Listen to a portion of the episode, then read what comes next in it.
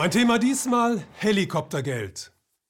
2007, 2008 haben verschiedene Regierungen das globale Finanzsystem mit Hilfe von Steuergeldern vor dem Zusammenbruch gerettet.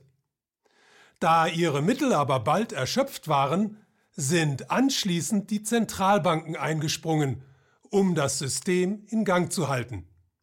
Zu diesem Zweck haben sie riesige Geldmengen aus dem Nichts geschaffen und sie zu immer niedrigeren Zinssätzen vergeben.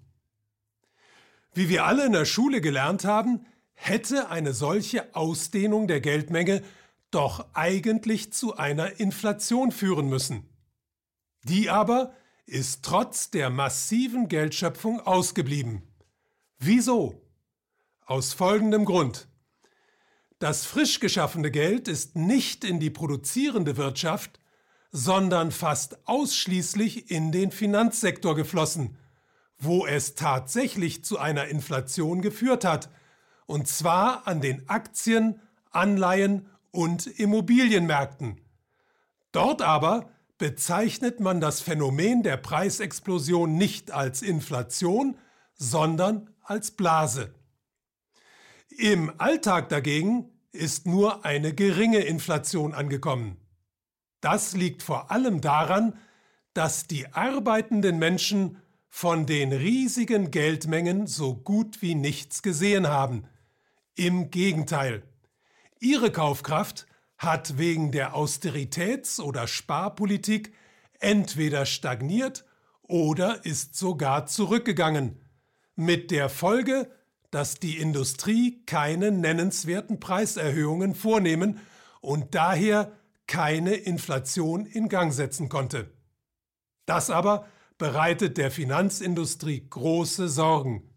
Warum? Unser Wirtschafts- und Finanzsystem ist kreditgetrieben. Der globale Schuldenberg ist in den vergangenen Jahrzehnten immer weiter angewachsen und hat inzwischen ein historisches Rekordniveau erreicht.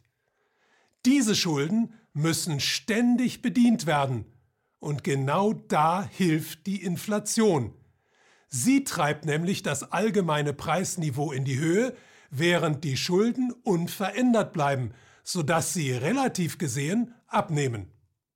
Das Gegenteil dieses Prozesses wäre eine Deflation. In ihr sinkt das allgemeine Preisniveau, sodass die Schulden relativ gesehen zunehmen. Wer immer Schulden hat, ist also daran interessiert, eine Deflation zu vermeiden und eine Inflation in Gang zu setzen. Da die aber nicht eintritt, wenn frisch geschaffenes Geld fast ausschließlich in die Finanzmärkte fließt, sind in der Vergangenheit alle möglichen Überlegungen angestellt worden, wie man das Problem lösen könnte. Und dabei ist unter anderem die Idee des Helikoptergeldes entstanden. Ihr zufolge sollen die Zentralbanken das aus dem Nichts geschöpfte Geld direkt an die Bevölkerung ausgeben, und zwar flächendeckend, ohne Gegenleistung aber mit der Vorgabe, es in den Konsum zu stecken. Auf diese Weise soll durch die Anhebung der Massenkaufkraft die Inflation angeschoben werden. Das Ganze klingt fast zu schön, um wahr zu sein, denn die Maßnahme würde ja sowohl hochverschuldeten Investoren als auch arbeitslosen Sozialhilfeempfängern zugutekommen. Leider aber hat das Ganze einen Haken. Zwar würde der Einsatz von Helikoptergeld kurzfristig tatsächlich zu einer Belebung der Konjunktur führen und vor allem bei den unteren Einkommensschichten mit Sicherheit auf großen Zuspruch treffen, aber die Begeisterung würde schon bald verfliegen. Die einsetzende Inflation würde die erhöhte Kaufkraft nämlich schnell neutralisieren und den Effekt schon bald verpuffen lassen. Das aber würde bedeuten, dass man es nicht bei einer Runde Helikoptergeld belassen könnte, sondern das Ganze wiederholen und natürlich wegen der gestiegenen Preise ausweiten müsste. Damit aber würde eine nicht mehr zu stoppende Spirale in Gang gesetzt, an deren Ende immer größere Summen verteilt werden müssten, und wohin das führt, haben wir in Deutschland vor etwa 100 Jahren schon einmal erlebt, als es in der Weimarer Republik zu einer Hyperinflation gekommen ist.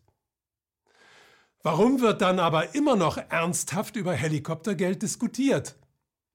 Ein Grund dürfte sein, dass opportunistische Politiker versuchen, ihren Wählern das Helikoptergeld als bedingungsloses Grundeinkommen zu verkaufen, was es natürlich nicht ist, da es immer an die Bedingung geknüpft sein wird, umgehend ausgegeben zu werden und keinesfalls auf einem Sparkonto zu landen.